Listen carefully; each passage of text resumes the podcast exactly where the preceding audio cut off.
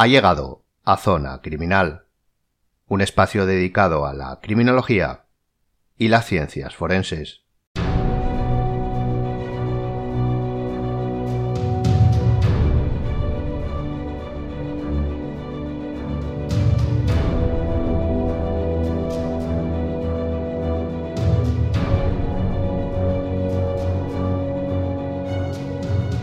¿Se acuerda cuando hablamos sobre criminología y arte y dijimos que era una de nuestras áreas más notables, más queridas, pero que había por supuesto muchas más?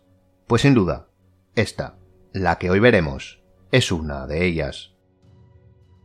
Nos estamos refiriendo a lo que vimos en episodios anteriores. Efectivamente, estamos hablando de la estadística criminal. Y en un crimitorial como es este, seguro están pensando que vamos a recomendar unos cuantos libros de introducción a la estadística, y alguno centrado en la criminalidad y punto. Pero no, no vamos a centrarnos en libros, ni siquiera en artículos en plural. Solo vamos a hacerlo en uno, porque la verdad es que además de ilustrativo, es tremendamente realista, o mejor dicho, expone de manera clara la realidad de la estadística, en el caso concreto analizado, de la bayesiana, la ciencia forense y el derecho. ¿Se acuerdan que en el episodio a ello dedicado hablamos sobre las aplicaciones de la estadística en la criminología y la criminalística?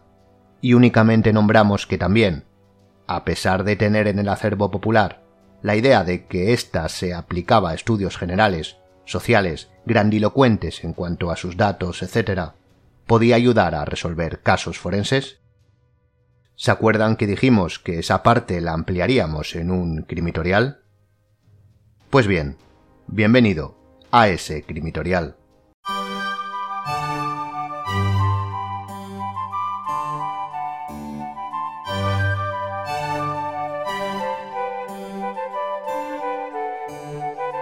El artículo se titula Valles y la ley, traducido del inglés, escrito por los doctores Norman Fenton, Martin Neil y Daniel Berger, publicado en la revista anual de Estadística y su aplicación.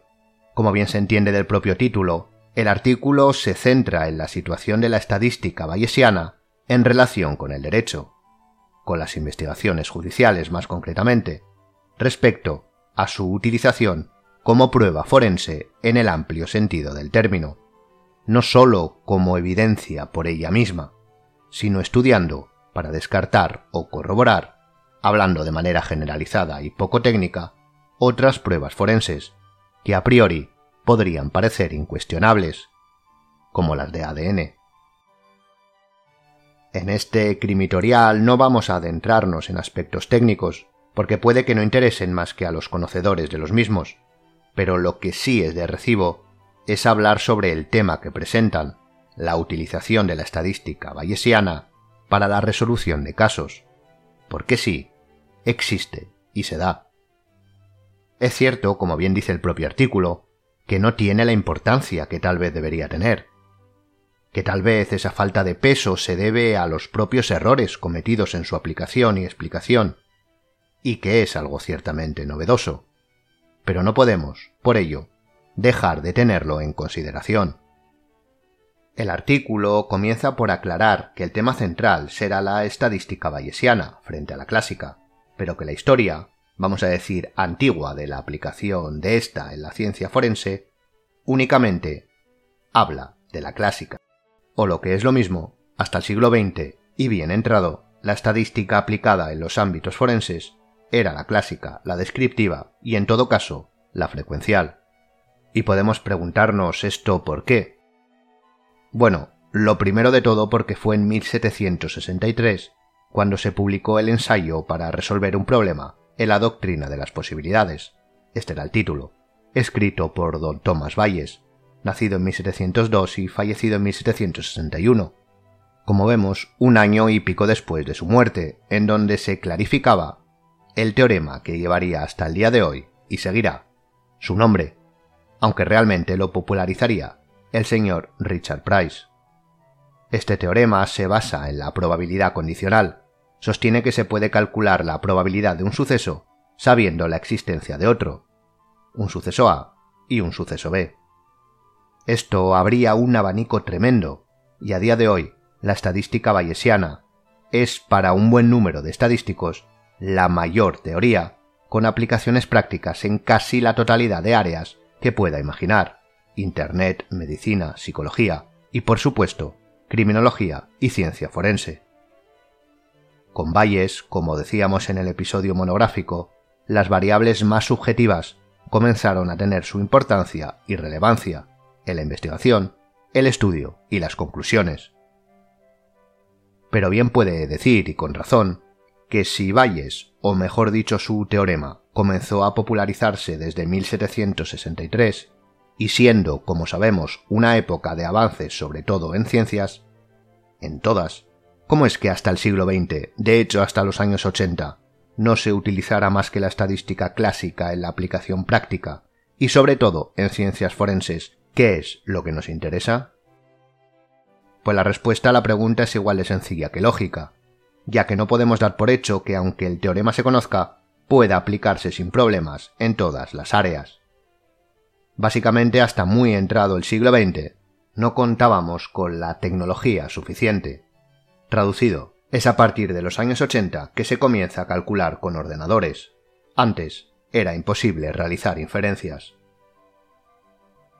Y esta complicación no solo se refleja en aspectos puramente técnicos, sino comprensivos. A lo largo del artículo, uno de sus puntos fuertes es el de las limitaciones. Efectivamente, deja bien claro que a pesar de realizar revisiones y exponer casos en los que la estadística se aplicó tanto de manera prodigiosa como errónea, Literalmente, por ahora, el impacto de Valles en la ley es mínimo. Porque es muy posible que los errores cometidos en estos pocos años de aplicación pesen más que los aciertos. Y eso no es todo, sino que además de la falta de aplicación técnica, también está la falta de comprensión por parte de los demás actores, jueces, fiscales, abogados, etc. Por lo que habría que enseñar como primer paso por parte de los expertos en estadística forense, podríamos decir, a comprender a aquellos que serán objeto de sus exposiciones, es decir, aprender a pensar cuando se exponga a este tipo de pruebas en términos de probabilidad. Esto como frase publicitaria, por supuesto. Es simplemente una prueba más de todas las que se puede aportar. Pero no podemos decir que no tenga su importancia. El artículo además dedica gran parte de sus apartados a explicar las limitaciones y errores, lo cual es muy instructivo ya que se aprende más de estos que de los aciertos, y expone las falacias y la problemática que puede o a la que se enfrenta la estadística aplicada al mundo forense.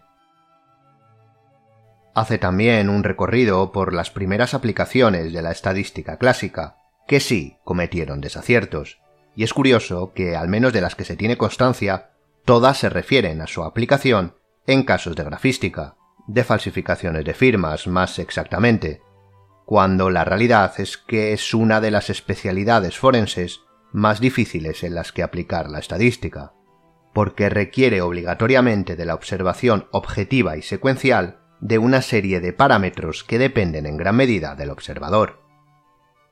El suceso A ocurre y el suceso B tiene unas características peculiares. Es decir, se trata de poder cuantificar correctamente parámetros que deben ser codificados.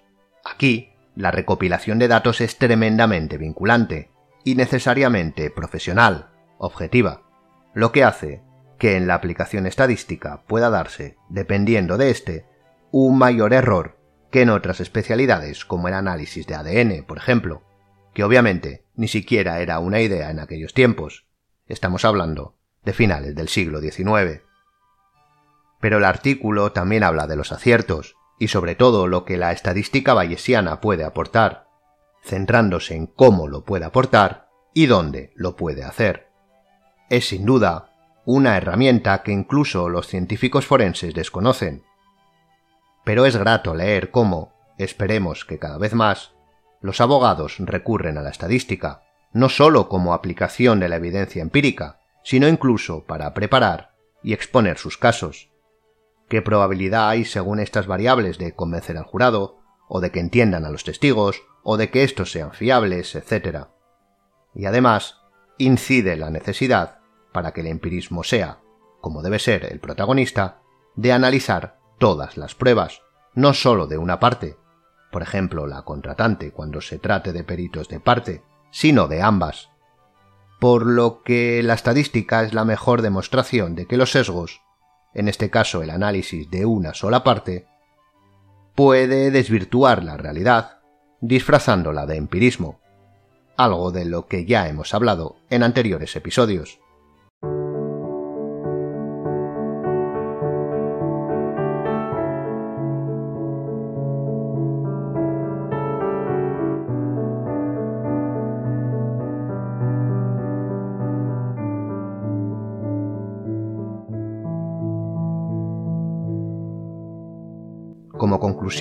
Poco que añadir. Simplemente recomendar su lectura para todo criminólogo y criminalista interesado en el tema.